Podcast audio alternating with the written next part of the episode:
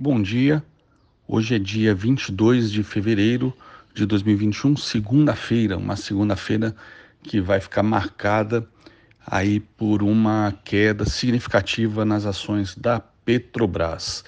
É, no aftermarket de sexta-feira, a Petrobras já caía 9,55% por conta do anúncio da demissão é, do Castelo Branco, feita pelo Bolsonaro depois do fechamento do mercado.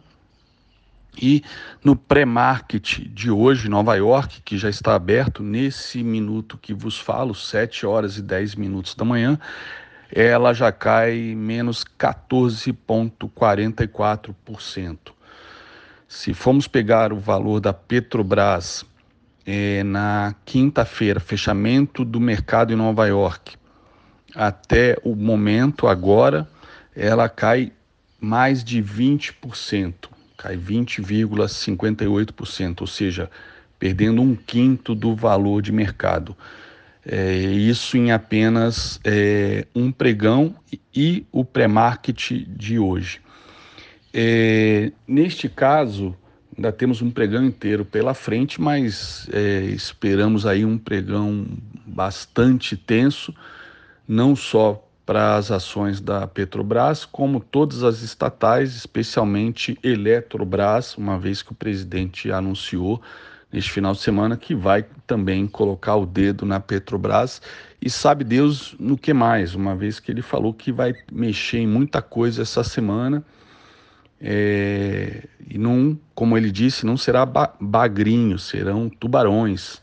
Né? Então, é, ele, ele por si só, a sua fala já gera muita incerteza no mercado, inclusive incerteza com relação à permanência do Paulo Guedes, uma vez que com essas ações está é, descartada completamente qualquer agenda liberal é, para o resto do mandato do presidente. O mandato agora está focado 100% em populismo, né, em reeleição.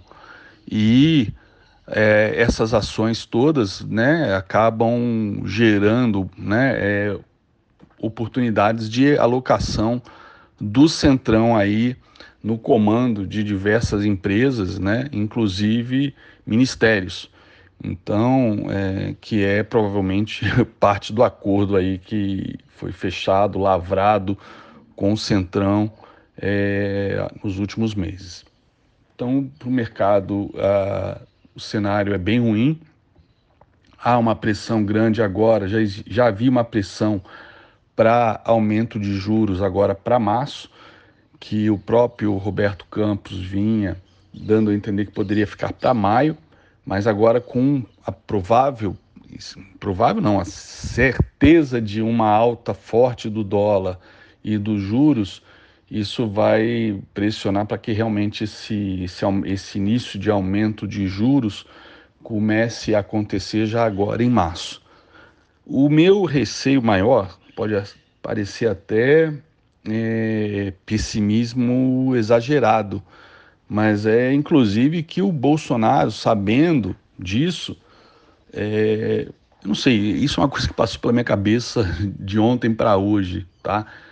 É, é, bom a gente sempre pensar, às vezes, no pior caso, porque ele não se concretizando, é, a gente consegue lidar melhor. Né?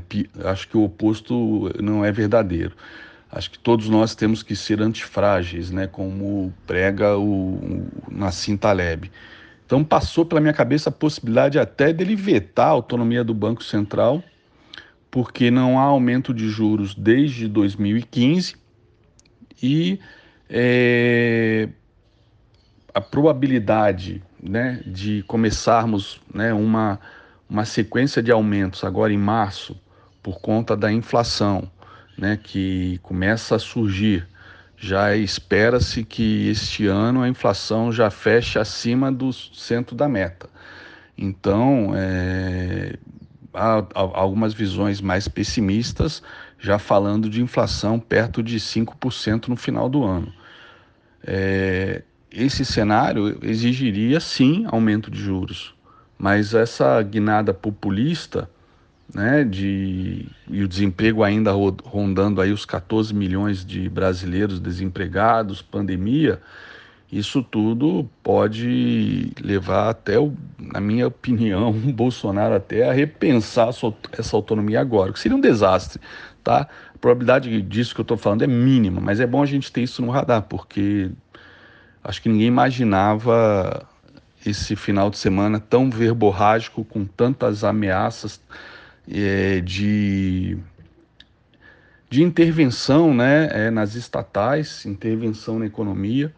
Já vamos ter aí a aprovação é, do auxílio emergencial, que não se sabe ainda se são quatro ou seis parcelas, 250 ou 300 reais, mas que vai ser aprovado sem nenhuma contrapartida fiscal. Nada, zero. O próprio Arthur Lira disse que isso vai ser votado em. não vai ser votado em fevereiro, março, vai ser para abril a PEC emergencial. Né? O que deve ser votado agora é a extensão desse auxílio com ativação de cláusula de calamidade, o que permitiria furar teto de gastos mais uma vez, mas sem contrapartida nenhuma. Assim como também não, não até agora não houve contrapartida nenhuma é, da zeragem aí do PIS Confins para o gás eternamente, como disse o presidente, e por dois meses do diesel, né? Que ainda assim continua defasado do preço internacional. O petróleo subiu de outubro para cá 70%. Né? Então, na verdade, é, é, o que está acontecendo é apenas um, um reajuste né, baseado na paridade internacional. Mesmo assim, ainda estamos devendo. Bom, é, os conselheiros da Petrobras né, já alertaram que essa intervenção talvez é, que está sendo prevista aí com a substituição do Castelo Branco pelo general Luna, é, não vai ser possível porque o estatuto da Petrobras foi mudado em 2018 e nessa mudança, é, se o governo quiser subsidiar o diesel, o combustível que for, ele tem que ressarcir a Petrobras, ele tem que pagar a Petrobras por isso, né? Só que não tem dinheiro para isso. Então é uma sinuca de bico, né? É segurar o preço do diesel. Mas isso está no estatuto, ou seja, há um lado meio cheio no copo aí que pode ser visto aí, de repente, até surpreender no mercado ao longo do dia de hoje ou ao longo dessa semana.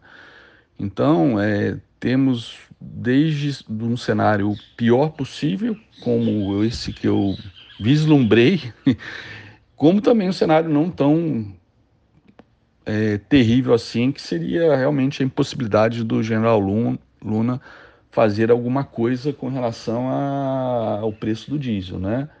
É, por conta do, do estatuto. É, bom, mas além disso, né, um outro lado negativo é que é, toda a agenda de desinvestimentos da Petrobras, de refinarias, etc., também agora ficou colocada em xeque. Então, independente do que vamos ter pela frente hoje, ao longo dessa semana ou dos próximos meses, é, o que a gente tem é só um cenário lotado de incertezas. E o mercado detesta incertezas.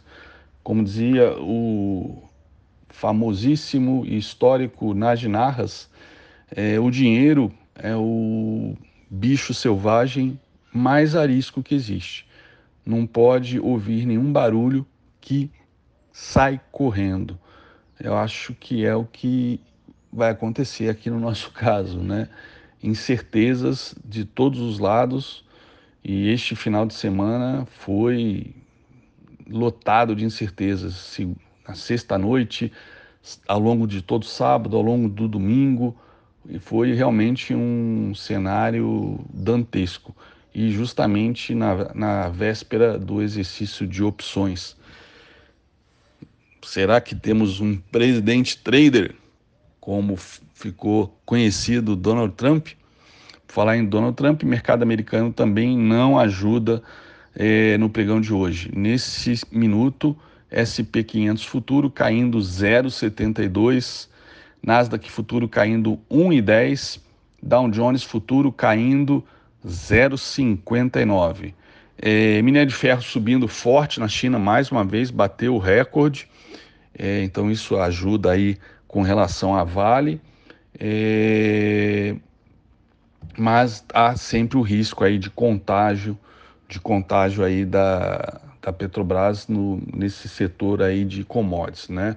É, não aconteceu isso na sexta-feira, a Vale conseguiu é, fechar no positivo, puxando também as siderúrgicas, mas hoje é um dia bastante atípico aí com esse exercício de opções e todo esse cenário de intervenção estatal, é, de furarmos o teto, de auxílio emergencial sem contrapartidas, enfim. É, é uma agenda populista que foi, se não havia nenhuma dúvida, se, se havia alguma dúvida semana passada, partir de hoje não há nenhuma. Os próximos dois anos o foco vai ser realmente a eleição a qualquer custo, ou fazer o diabo, né, para ganhar as eleições de 2022. Bom dia a todos, um excelente pregão para vocês. Nos falamos amanhã.